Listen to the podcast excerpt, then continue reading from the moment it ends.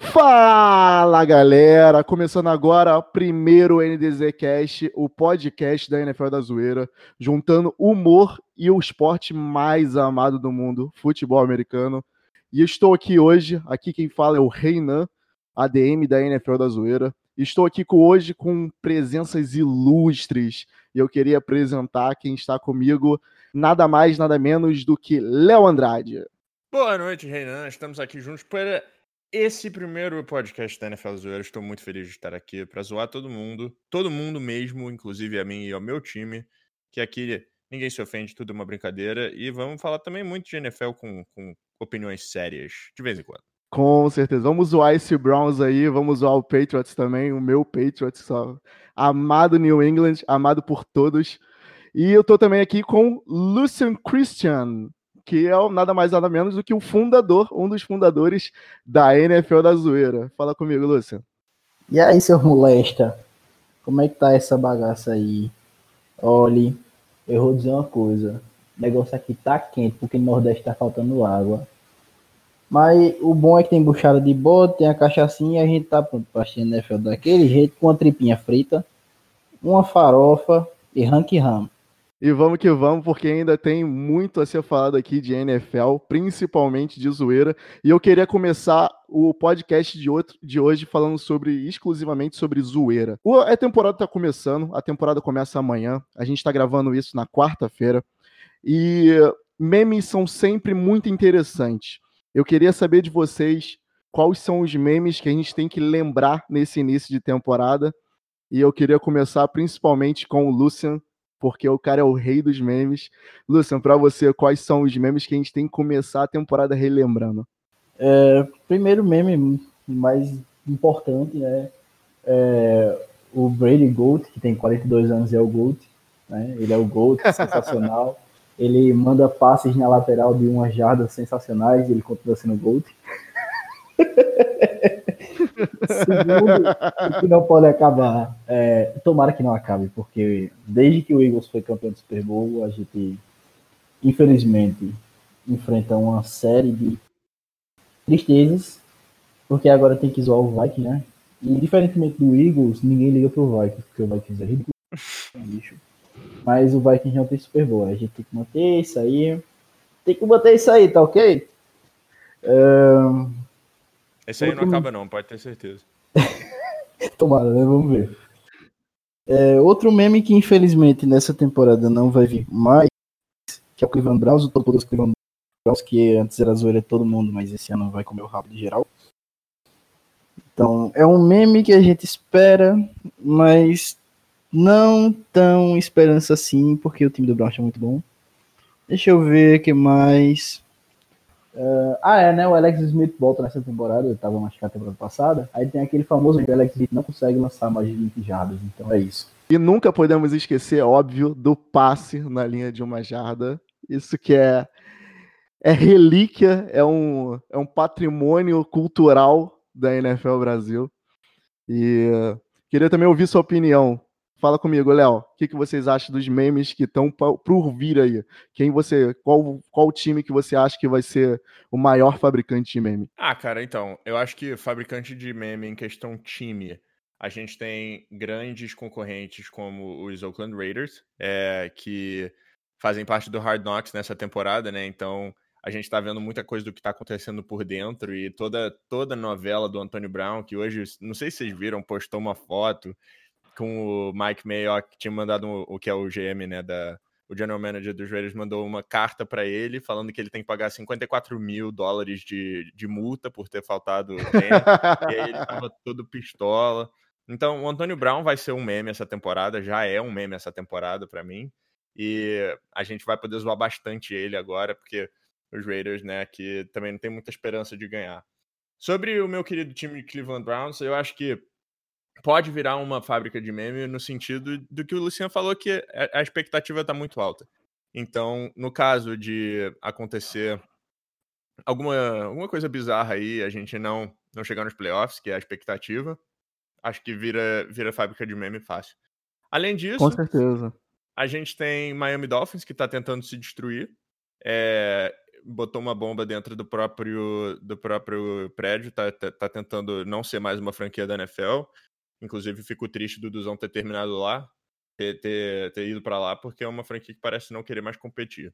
Com certeza tá tentando tancar, é, depois de ter liberado o Kenny Stills e o, e o Larry Tunsil. Mas, além disso, como eu falei antes, rezando para o meme do Vikings sem Super Bowl não terminar, porque o do Eagles terminou e eu fiquei muito triste. Vai ser incrível ver o Odell Beckham Jr. dropando bola das mãos do Baker Mayfield. Então, oh, assim, vai ter tá meme. Tá, você tá zoando no Odell Beckham e tal, mas não vamos lembrar isso aí, porque ainda dói, sabe? É, é machuca. Ex, é, machuca. É uma ex, tá distante, só que eu ainda lembro, ainda ainda o coração ainda bate, entendeu? Então vamos com cuidado aqui com o pobre coração do. com, com um comentário, o Reinan zoou você do, do drop do Adel Beckham Jr. e me zoou lançando uma porra de uma de um pensamento negativo que ele vai dropar passe no meu time agora também. Então, cuidado aí com essa, com essa maldição. É, Reinan já começa assim, né? Ele senta a, a mão logo todo mundo. É, beleza, Reinan. O que é seu pra guardar? Eu sinto, eu já senti muito o que você está sentindo quando o Amendola vestiu a camisa de Miami. Isso foi é, um tiro no meu coração e eu sei bem esse sentimento, conheço bem esse sentimento. É, mas fala pra ele, Luciano, que ele foi vestir a camisa de Miami e o New England ganhou o Super Bowl de qualquer maneira. Então não sabe, não sabe o sentimento completamente, não. Porque é difícil, é difícil fazer parte de uma franquia perdedora, cara. É difícil, vou te falar. Eu, e nos últimos três anos, sem contar o ano passado, eu assisti 1 e 31. Isso dói muito. Dói, eu assisti todos os jogos e dói muito. É assim, né? Franquia perdedora você fala por você, porque mesmo sendo o Giants, ainda é o Giants, ainda tem quatro perdedores. então... Tô falando do momento, tô falando do momento.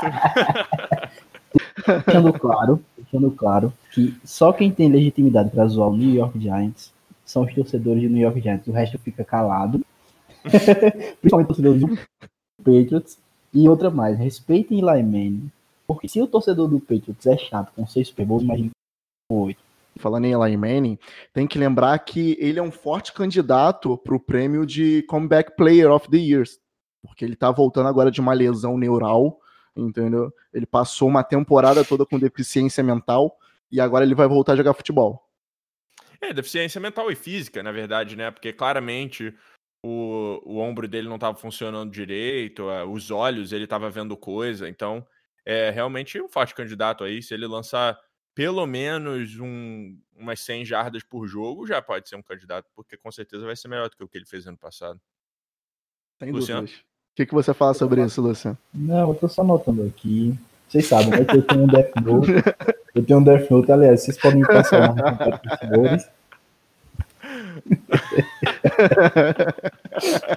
Tô só guardando aqui. Eu já apresentei minha peixeira para vocês. Vamos partir pro próximo assunto, então. É, vocês chegaram a ver o Power Rank que a NFL fez? Queria sim, comentar sim. esse Power Rank. Com certeza. Vim, Aliás, eu queria, é, é, eu queria comentar. Eu, eu, eu, tenho só uma breve consideração, né? Antes de começarmos a comentar. É, tem que procurar direitinho o cara que fez esse Power Rank, porque a gente tá no setembro amarelo, né? Tem preocupação com uma questão de saúde mental e tal. E o rapaz que fez esse Power Rank, ele sofre de sérios distúrbios mentais e tal, doenças psicossomáticas, e deve procurar um psiquiatra urgentemente. Mas vamos que vamos. Fica aí o alerta. A primeira indignação que eu tenho sobre esse Power Rank é, sem dúvidas, o time do New Orleans Saints está em quarta posição e o time de Kansas City Chiefs está indo na primeira posição. Por quê? Porque eu acho que a gente tem que respeitar os mais, mais idosos e os idosos têm sempre preferência na frente da fila, então tá errado, tá muito errado essa, essa situação aí. Olha, eu vou. Eu tendo a discordar por, por, um, por um simples motivo. O Kansas City Chiefs, é, quer dizer, o Power Ranking é muito baseado em momento, né? Na verdade, é só baseado em momento, não leva em consideração nada. Mas assim, cara, eu acho que os Patriots, por exemplo, em segundo, realmente muito, muito, muito em cima. Tipo, tinha que estar tá lá para 8, 9. O que, que você acha? Boa. É, mas então, se eles descerem para 8, 9, o que, vai ser de Cleveland Browns? Eles vão descer para onde? 20? Não, não, não. Eles, Não eles sei. trocam de lugar, no caso, né? Top 3, pô, com certeza. Deve ser. em algum momento do universo paralelo, realmente, Cleveland Browns deveria ser top 3 no Power Rank. E Ah, não só a franquia que ganhou, sei lá, quatro dos últimos cinco Super Bowls. O clube tá vez. cantando alto por aqui, hein? Eu sou clubista! Eu sou cubista pra caralho. Mais uma vez, é questão momento, não é questão história, ok? Se, se a gente fosse falar das últimas quatro temporadas, o meu querido Cleveland Browns estaria em último. Mas a gente tem, no caso, os Dolphins que estão tentando se implodir. É... Mas, Luciano, eu sei que você tá reclamando de clubismo, é que pra você não dá pra ser clubista, que a gente tá discutindo aqui em que posição do top 10 a gente fica, entendeu? E eu sei que não é uma situação que você conhece. Pois é, infelizmente é, colocaram o Giants aqui na posição 29, por isso que eu disse que o rapaz que fez esse Power Rank aqui, ele sofre de problemas psicossomáticos, porque colocou que pode reduzir o Giants a Saquon Barkley. E apostar, a aposta do questionável Daniel Jones. Bom, Daniel Jones questionável era no draft, só que ele já mostrou para todo mundo a potencial o, o a qualidade dele, o potencial qualidade dele. E isso ele vai mostrar também na temporada regular, né? Então, eu- só pra lembrar um, um caso, pré-season 4-0, não era o, Da- o Daniel Jones, era o Deshaun Kaiser. Temporada regular, não, não. 0-16. Não, não vou falar nada, não. Deixa ele ficar iludido aí com, o, com a pré-temporada dele, porque eu já passei por isso. É, há três anos atrás, o- há dois anos atrás, quer dizer, o Deshaun Kaiser fez uma pré-temporada 4-0 e não ganhou um jogo sequer na temporada regular. Mas eu concordo completamente com a sua análise de que o Daniel Jones provou sim que vale a sexta escolha do draft na pré-temporada. Provou e provou muito. Mas muito. Eu quero, por favor, que ele entre no primeiro jogo da, da NFL. Assim como eu quero que o, que o- Como eu acho que o Kyler Murray também, porra, provou pra caceta. Vai ser muito bom mesmo. Muito, muito bom. Deixa, deixa o menino jogar contra a defesa de Dallas, deixa. É, né? Domingo a gente vê essa. Agora, velho, eu tô puto. Porque o Fala pra Anthony mim. Curti, o Anthony Curti, né, que, que faz, dá os vacilos dele, por, puro clubismo, o Anthony Curti simplesmente decide que jogo vai transmitir, não é? Todo mundo sabe que é ele que decide lá na SPN. E ele, Esse monopólio aí tem que acabar. é, esse monopólio tem que acabar. Sem dúvida. Porque colocar o Bears no primeiro jogo de Copa, ele tirou a tradição de colocar o campeão de Super Bowl de Que pode Anthony Curti fazer isso? É, tem que acabar o Anthony Curti. É, é, e outra coisa, todo começo de temporada, todo primeiro Sunday Night Football era Giants e Cowboys. E ele tirou para colocar Patriots e Steelers. Quem liga para Patriots e Steelers? Diga. Não, ninguém, ninguém. É um clubismo rampante, assim, que tá acontecendo na ESPN. Sem dúvida, o, o Kurt botando os Chargers pra começar, os Chargers, desculpa, os Bears pra começar, e os Patriots porque ele gosta muito do Tom Brady e, e já falou isso várias vezes. Então ele é um clubismo é, in- inadmissível. Eu acho que ele botou o Sunday Night Football só pra ver as abelhas passando vergonha. Vai ser uma surra de um pai batendo nas abelhas e isso vai ser, vai ser interessante se ver. Vai ser interessante É ver a abelha né? chorando. Mas tudo bem. Bem, é, a abelha tá chorando desde que o Antônio Brown saiu, porque o pessoal tem aquela expectativa no Juju Smith-Schuster, né, que teve primeiras temporadas, duas ótimas primeiras temporadas para um recebedor, Ed Stark da frente, só que todo mundo sabe que Antônio Brown puxava três, quatro defensores do lado dele, né, e deixava a zona livre para Smith-Schuster, então agora sem Antônio vai puxar marcação, vamos ver o que vai acontecer por ali, porque eu não espero muita coisa não, sem contar que é, é, Ben Por falar em Steelers, ele tá em décimo lugar nesse, nesse Power Rank, é no mínimo aí outra gente, né? O cara, esse time não deveria estar nem entre os 25 melhores. Não, lógico que não. Um time que perdeu o- as duas melhores armas dos últimos três anos no, no Bell e no Antônio Brown. E o, o Luciano analisou perfeitamente, mesmo com o James Conner e com. Primeiro que o James Conner não é o, o Le'Veon Bell, por mais que tenha tido uma ótima temporada, eu acho que a qualidade abaixa um pouco, a- que a linha é, ofensiva muito boa dos Steelers. E o, o Juju Smith-Schuster é muito bom, mas não toma conta do WR1, não. Eu acho porque como o Luciano disse, todo safety, todo tudo ele, ele, é, tem uma gra- o Antônio Brown tem o Antônio Brown tem uma gravidade na, com os defensores, ele puxa os defensores e aí isso abre espaço. Agora quero ver ele tendo que dar conta do recado sozinho. Vamos ver. E também é um recebedor que já foi lido por várias defesas, não é uma surpresa. Não é um cara que chegou sem, sem ter. que as defesas nunca viram o jogo dele. Não, um cara que já foi lido bastante pelas defesas e agora vai ter o triplo né, de preocupação em cima dele. Então, esse cara para ser anulado vai ser, vai ser muito fácil.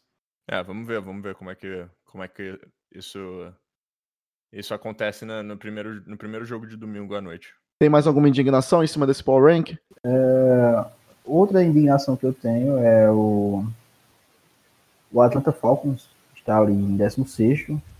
É, eu não lembro do, do Atlanta Falcons. Vocês sabem que é o Atlanta Falcons. Eu vi o Atlanta Falcons jogando no, no primeiro e segundo período do Super Bowl 51, desde então nunca mais. É, Eles então, voltaram para a liga? É, eu acho que estão jogando NBA agora, é? Atlanta Falcons. É, talvez. Eu não lembro. Não eu lembro tinha ouvido falar. Eu tinha ouvido falar que eles iam para MLB, porque na NFL eles não voltaram desde aquele dia. Hum, hum, ainda tem a, a ah, questão do, do, Agora, se eu, puxando a memória, é difícil lembrar isso, porque, sabe, né? Coisas que são irrelevantes a gente esquece. Mas se eu não me engano, Matt Ryan foi MVP daquela temporada, porque não vejo isso, sabe? Não vejo MVP ali. Eu não entendo o Atlanta Falcons estar aqui 16 se ele não joga mais NFL. Não, ele se aposentou. Depois da. Ele se aposentou no. No, no halftime, lá no intervalo do Super Bowl 51, ele se aposentou. Com ah, explicado, sentido. Né? explicado. É. E pelo menos uma coisa, né? Esse, esse Power Ranking acertou. É, o Miami Dolphins está ali em 32 Essa é a coisa mais óbvia, então uma coisa tem que se aceitar, né? Já que tantos absurdos como o Patriots atrás do Chiefs, o Saints em quarto, pelo menos o Miami Dolphins em último e o Arizona Cardinals em penúltimo.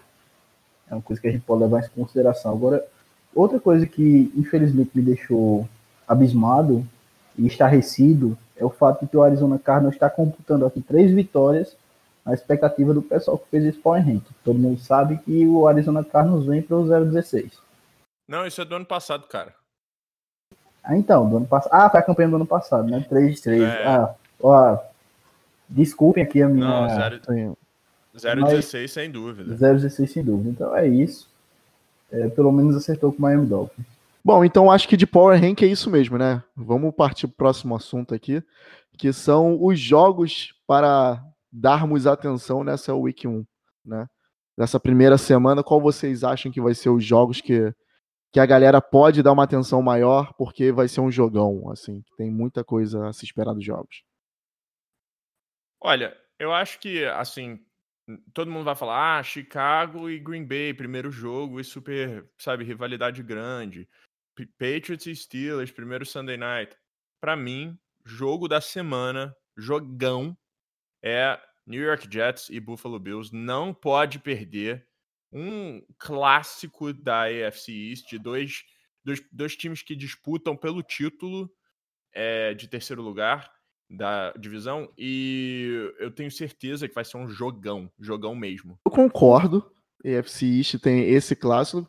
E ainda mais porque eu acho que as duas equipes vão entrar com sangue nos olhos. O Josh Allen vai tentar jogar alguma coisa que ele não jogou até agora. E mais, é, mais eu apostaria para todos verem New York Giants e Dallas Cowboys. Eu acho que vai ser um, um jogo pro Ezekiel Elliott, Elliott se provar como valendo aquilo tudo. E eu acho que o Giants perde nesse jogo. E vai ser um bom jogo pro Cowboys. O jogo que eu destaco dessa primeira semana. Tem dois, aliás. É, Colts e Chargers. Vai ser um jogo excepcional. É, tô ansioso para ver o Colts em ação sem, Drew, sem Andrew Luck, já que ele não perdeu nenhum jogo nos últimos oito anos. Né? E o Chargers, que todo mundo acha que vai para algum canto, mas todo mundo sabe que não vai para lugar nenhum. Jogando ali com o Colts. E o segundo jogo que eu destaco é o clássico, que é um dos maiores clássicos da NFL, né, para falar a verdade, o Detroit Lions vai jogar contra o Arizona Cardinals e esse jogo tem uma importância muito grande na, na, na liga porque define a primeira escolha do draft do ano que vem. A gente Sem dúvida. aposta aqui no, no Cardinals 016, mas para isso o Cardinals tem que cometer a proeza de perder para o Detroit Lions, que vamos combinar que é um feito magistral, né, na NFL.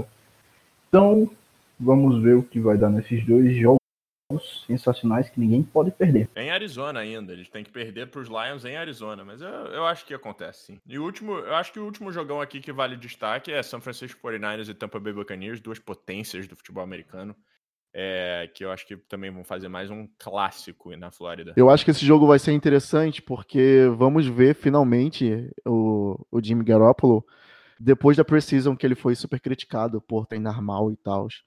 Acho que vai calar a boca de muita gente o Jimmy Garoppolo nesse jogo. Então, vai ser interessante ver esse jogo sim. É uma coisa que eu acho absurdo, infelizmente, é ver Jimmy Garoppolo entrando em campo. É, para mim, ele é o jogador perfeito para ficar no reserva dando sorriso, é, ele tinha que ficar sem camisa, né? Na verdade, para distrair não só o torcedor, como o, time, o, o, outro time. Mas aí você vê, essa, essa questão é bem importante que você levantou, que a gente vê a qualidade do treinador, né? Quando ele passou pelas mãos do Bill Belichick, o Bill Belichick aproveitou ele da melhor forma possível, que é o quê? Sentado no banco de reserva, sorrindo. Então, a gente vê sem a qualidade dúvida. do treinador de acordo com o que ele usa suas peças, né? É, sem dúvida. O, o Kyle Shanahan tem muito a aprender ainda com o tio Bill. E acho que vamos para a última. Acho que vocês têm mais algum jogo a ser dito? Ou a gente pode não, seguir? Não, é, é. Assim, eu, eu tenho também a, a expectativa do, do Seahawks para ver. É, já Davon Clowney, né, veio pro, pro Seahawks e ver o que o Seahawks vai poder fazer. Infelizmente é contra o Cincinnati Bengals, que é um time que eu não conheço. Diga, eu tô chegando tenho já 12 anos de NFL, estou sendo apresentado esse time agora, estou vendo a lista aqui, não conhecia esse time. O Bengals também nem sabia que existia esse time, então vamos seguir, né? E por último, última pauta aqui do nosso podcast, a gente queria destacar, queria saber a opinião de vocês sobre esse contrato milionário que o Zeke recebeu de Dallas. Será que foi precipitado? Será que foi eh, muito dinheiro? Ele não vale isso tudo? Ou o cara vale cada centavo? O que, vocês acham disso aí, Léo? Então, eu acho que o Zeke, é, os Cowboys criaram o time ao redor do running back, é uma coisa diferente do que é feito hoje em dia na NFL. É, a partir do momento que eles pegaram, gastaram uma quarta escolha overall no, no running back, eles estavam falando: esse cara aqui vai ser o foco principal do meu time. Então eu acho que o, os Cowboys talvez cederam um pouco por ter por, por ele ter mais dois, mais dois anos de contrato já fazer esse acordo? Cederam um pouco, mas eu acho que talvez seja mais importante eles fazerem agora do que correr o risco de perder um jogo no começo da temporada e aí o Zeke pedir mais dinheiro, ou é, também correr o risco de ter outro running back que faça um contrato novo e aumente o, o teto do mercado e ele peça mais dinheiro. Então eu acho que no fim das contas os Cowboys acertaram. Eu acho que tem que ir pro dinheiro pro Zeke mesmo e não pro e não pro Dak Prescott, que eu acho que o Dak Prescott não é um quarterback que carrega time nas costas.